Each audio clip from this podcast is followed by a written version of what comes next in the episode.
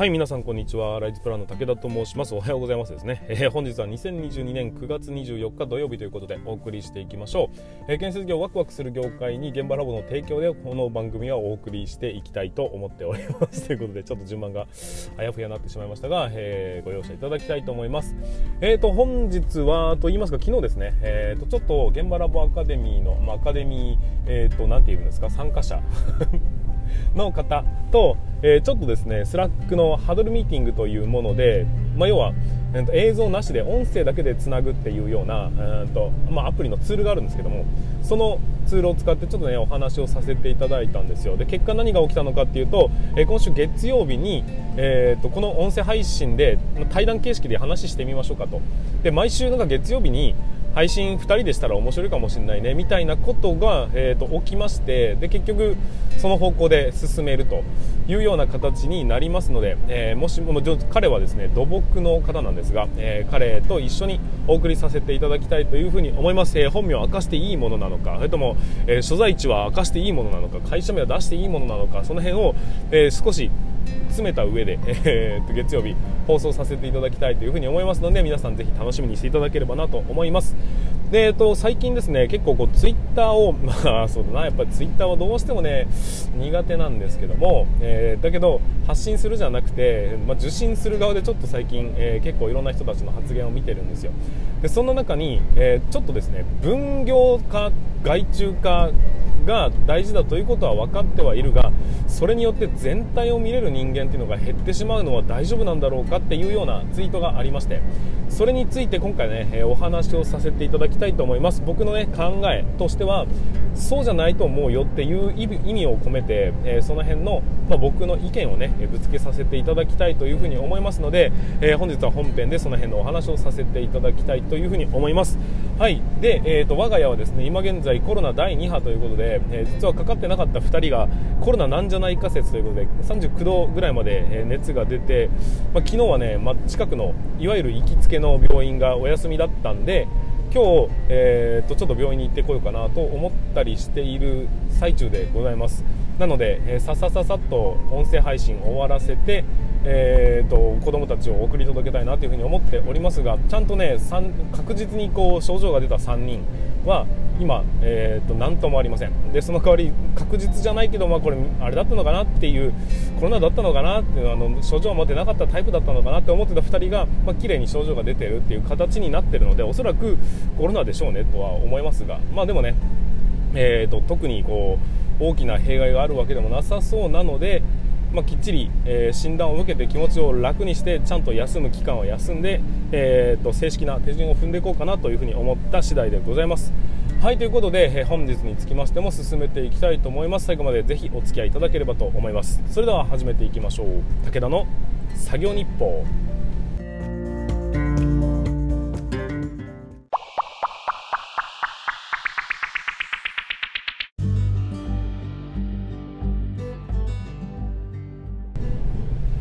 はい皆さん改めましておはようございます。ライズプランの武田と申します。建設業を持ち上げて楽しい仕事にするために YouTube チャンネル建設業を持ち上げる TV を運営したり現場ラボというサイトで若手の育成、えーと、働き方改革の取り組みのサポートをさせていただいたりしております。この番組では建設業界のさまざまな話題や部下育成の話働き方改革の取り組み、えーと、仕事力を上げる考え方などなど車で運転する空き時間を使ってお送りさせていただいております。なので多少の雑音につきましてはご容赦いただきたいというふうに思います。はいということで本日も本題の方に進めていきましょう、えー、今日の本題は何かというと、まあ、ツイッターのね、えー、方で、まあ、発言があった部分の、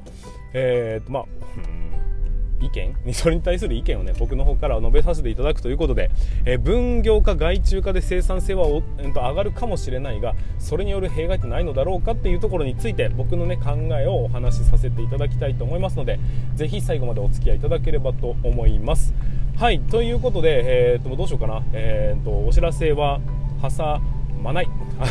挟まないで進めていきましょう、えー、それではですねまず、まあ、これは SNS 上に広ま広まっているというか、うん、と投げられたものになりますんでえー、多分読み上げても大丈夫だと思いますが田中さんと言われる、えー、あと田中って書いてありますけど、えー、という方のツイートをまずは読み上げさせていただきます、え分業化外注化って建設業としては生産性上げるためにいいのかもだけど一方で全体の流れを把握できない現場監督が大量に生まれて、え無駄な指示やコミュニケーションミスでかえって生産性が下げるんじゃないかと思ってしまったりしています。これはなかなか難しいということ。まあ、これに、まあ、これにまだ追記で、えーと、いろいろ書いてる部分もあるんですが一応まずはここのここまでということで、えー、これに対して僕はどう考えているのかということで、まあ、一応立ち位置としては、えー、僕はそういうことをどんどんどんどん進めるべきだと思いますよっていう風な立ち位置で、えーと、発信をしておりますしそれがね僕は非常に大切なことだというふに思っているのでこれに対しての、まあ、僕の意見をね少しぶつけさせていただきたいなというふに思うんですでこれをざっと考えていくとですね、えー、これに対する意見というのはね大きく4つあるかなと思ってます。えー、まずは分業化、外注化することによって全体を見れなくなってしまう人が増えてしまうんじゃないのっていうことなんですがうんとまず第一の意見としましてそれでよくねって いうのが、まあ、僕の意見なんですよ。あのー、て言うんでしょうかね今までもうそうだったじゃないですかっていうところになるんですが人間の能力を今、えー、はるかに超えることをやらなければいけないよねっていう風になっていってるわけじゃないですか。で単純な話分業化とかね外注化とかっていうのは、えーとまあ、言葉に縛られてしまうとそういう印象を受けてしまうかもしれませんが結局はね1つの仕事を2人でやる。っていうことなんですよ。でそれを、まあとまあ、外注化とか分業化とかっていう風な言い方をしてるわけです。どうでしょうか、えー、1人で10の仕事をしていて2人でやったら、まあ、5と5にはならないにせよ6と6ぐらいにはなるような気がしません？っていうことです、えー、今100の仕事を、えー、仮にですよ、えー、3人ぐらいでやってるみたいなことになると1人33のパワーを出さなければいけないような状況になっているところに、えーと、一部を5をやってくれる人が実はいるらしいですお金払ったらっていう人がいたらその5を任せてしまうっていうことが、えー、つまりは分業化であり外注化だというふうに思ってるんですよ。でね、えー、これにそれを待つのは いろんな言い回しがあるんですが、まあ、一つの意見として捉えていただきたいんですけどもそれを進歩と呼ぶのではないですかというふうに思うんです。例えばうんと、まあ、要はねブラックボックスを増やすっていう考え方こそが、え、進化になるわけですが全体を見れる人間というのをどこまでを全体を見れるというふうに考えているのかにもよるんですけども例えば、えー、一連のね工程計画を組んで施工計画を組んで、えーと、品質じゃその手配をかけて品質チェックもして最終予算もやって、えーと、竣工までこぎつけるっていうことを仮に1人で全部やることが全体を見れるっていうことなんであればそれは確かに今まではそういうふうにやってた人が多かったのかもしれないが、えーと今ここから先はそうでじゃあ多分ダメだよねと、まあ、仕事量はね減るわけないですし、えー、と管理レベルは上がってますからね。だからそれを、えー、いくらどこか部分的にでも。と自動販売機を増やしてしまうということです。ボタンを押すとそれも商品が出てくるっていう状況をいくら増やせるのかっていうことによって、えー、ていうのかな？その全体の工事を管理するっていう手法を新たに身につけなければいけないんだよねって僕は思うんですよ。えーと、要は機械に任せるっていうことに仮にですよフォーカスしたとしましょう、えー、このボタンを押すと施工図が出てくるんです。でもその中の仕組みは全くわからないが、えーと施工図はこのボタンを押すと出てくるんだっていうことが分かった。そういうコンピューターを開発したとするじゃないですか。そうすると確かに施工図を書くという能力は、えーと、失われる可能性があります。でもその分出てきた施工図に対してチェックをするっていう能力を強化すればいいだけの話なのではないかっていうふに思うんですよ。で、えーとそしたらその、まあ、書くっていう労力に10割いてたとしてチェックするのに5だったとすると、えー、10がいらなくなって今までは15かかってたのが10がいらなくなって5の能力だけでいいよねっていう話になるので楽になるよね。で書いてくれるのは誰？それは外注の人なんです。もしくは社内の誰かなんです。っていうことになれば確かに施工図の能力は失われるかもしれないが、えーとそれによって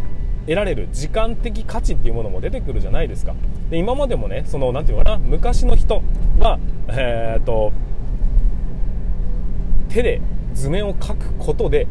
収まりっていうのは理解していくんだっていうふうに思ったわけです。だから、えーと、なかなかね CAD というものに着手できない会社がいっぱいあったがじゃあいざ CAD になったらどうなったかというとそれ以上の、えーと、品質のものを求めることができるようになってきてそしてスピーディーに、えーと、施工したりコピーしたりすることができるようになりましたよねって言って確かに、えー、細かい収まりを見ることができなくなった部分はあるかもしれませんがそれ以上の価値っていうのは得られたんじゃないんですか？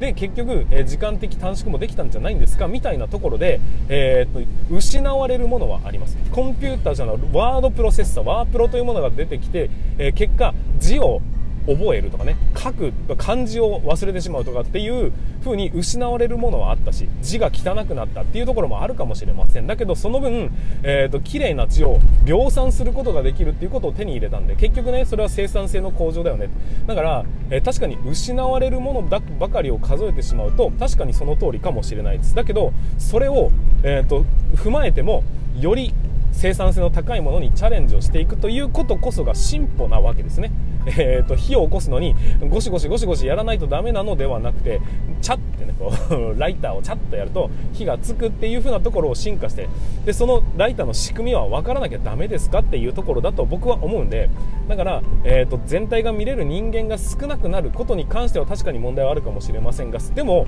そういうことを、えーと、1つずつ積み上げていってでもちゃんと代替するぐらいの生産量生産力っていうものを手に入れた結果それをうんと進歩っていう風に呼ぶんじゃないんですかって僕は思うんです。ちょっとうまく説明できてないかもしれませんが、えーと、これに関してはそういう感じです。でちょっと時間取りすぎました、えー、そして2つ目。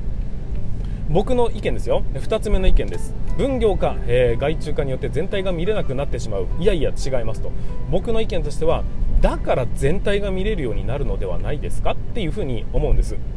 だって仕事量が多すぎて例えば10時間12時間1日仕事をしないと全体が把握できなかったところのセクションをやらなくてよくなるセコ今さっきさっきの施工図の例と一緒ですが、えー、施工図を書いてくれる人がいるとなると自分でやらなくて良い範囲が増えていくってことになるので結果全体を見ることができる余裕が生まれるんじゃないんでしょうかと。当然一つ一つのね、えー、セクションはわからないこともあるかもしれないが出てきたものに対して全体をマネジメントするっていうことができるようになるじゃないですか。そもそも、えーとまあ、国単位で見るとね首相っていうのは一つ一つの物件全部把握してるっていうわけないでしょ。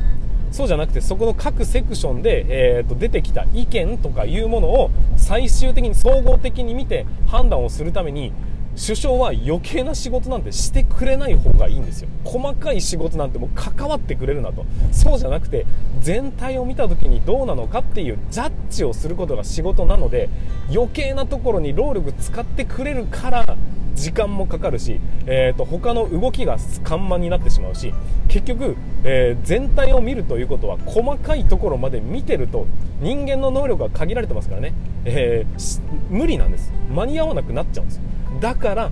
分業化とか外注化することによってその出てきた結果とか出てきた商品だとかそういうものを、えーと、全体を見た時に把握してで全体で、えーとチェックしていく。そして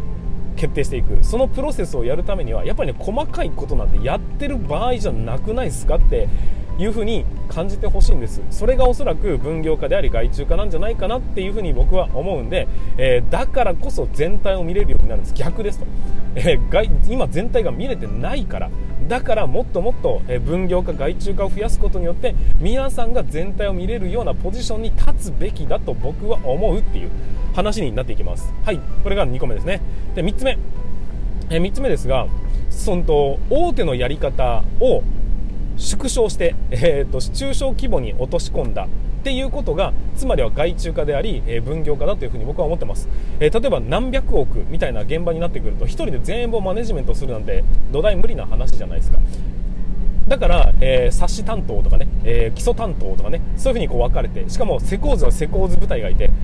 書類関係はもう職専門の書類関係を作る人がいてっていうふうに、えーと、小分けにしていくことによってそれでも一人一人の物量は大きいから、えー、それでいいよねと。でそれを取りまとめる、えー、人たちがいてそれを取りまとめる最終所長っていうものがいるよっていうふうな、まあ、組織をね現場の中で作るっていうことが大手のやり方なわけですよ。安全は安全担当に任せてるんでっていう。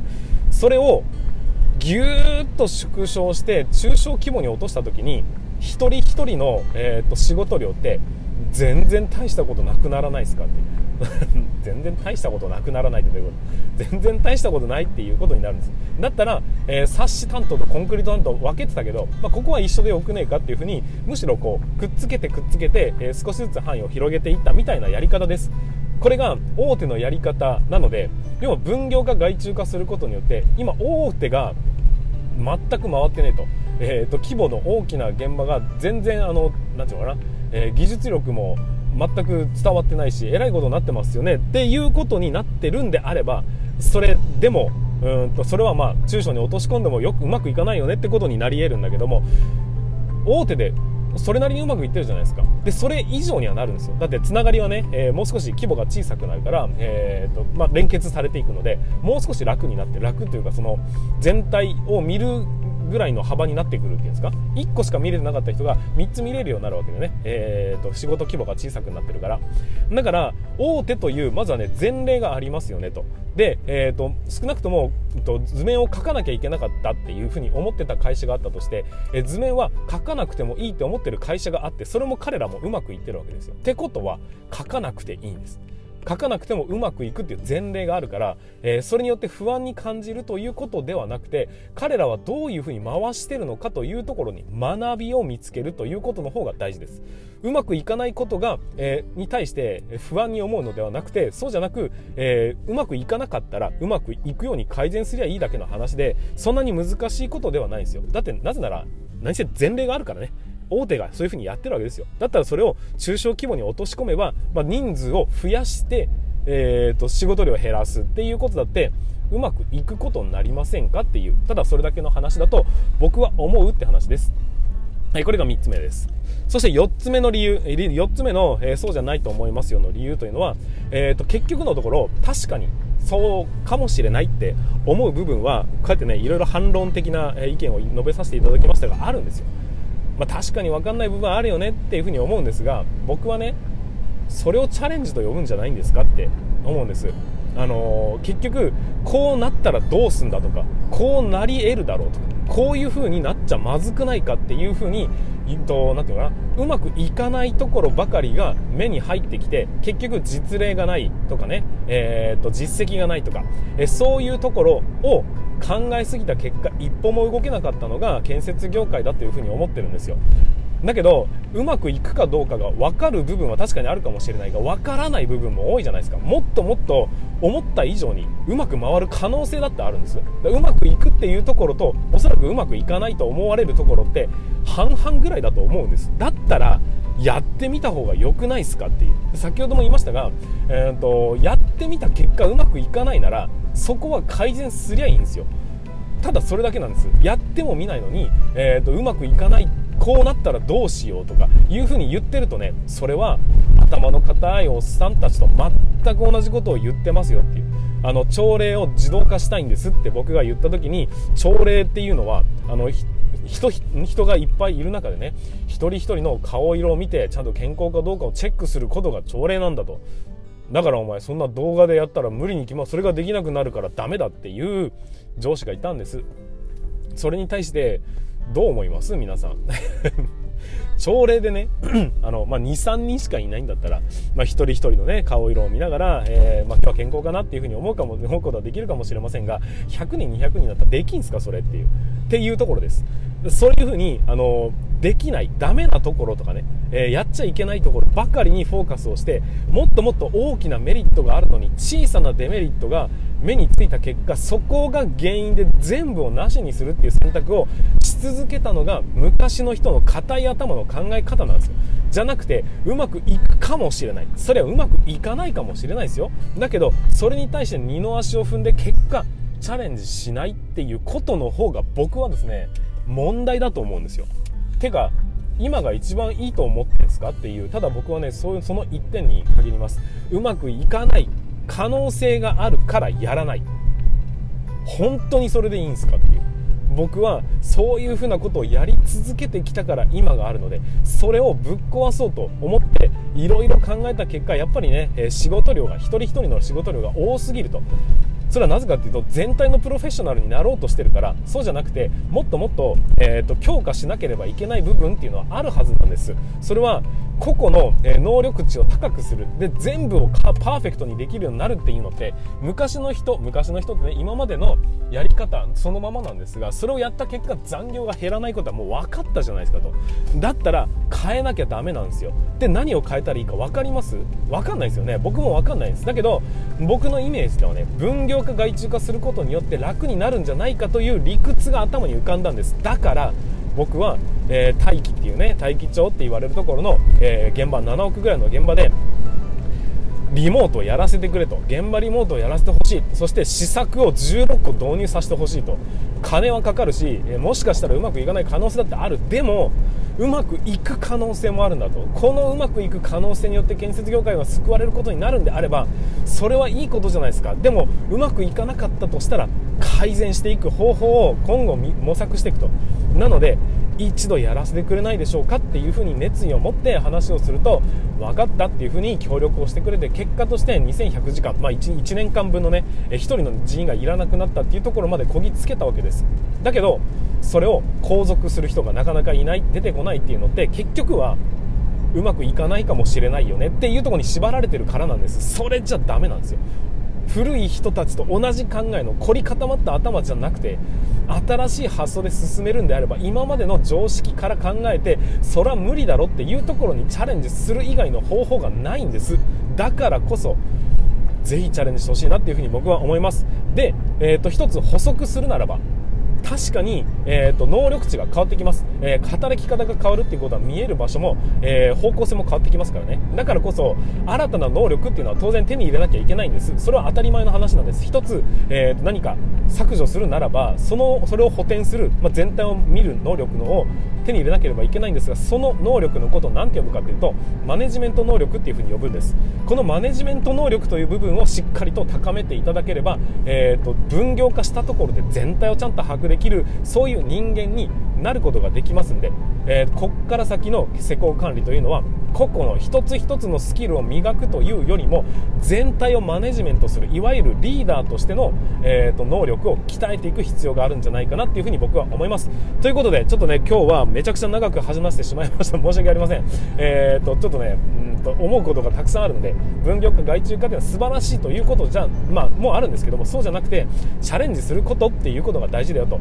えー、ダメじゃないのっていうふうに不安に思うところがあるならやってみた後に改善すりゃよくて、えー、それをやりもしないで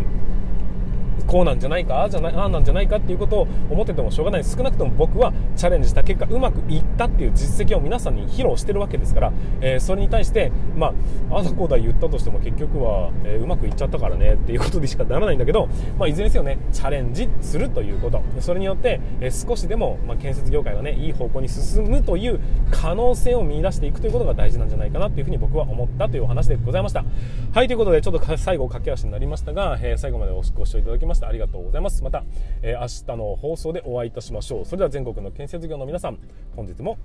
ご安全に。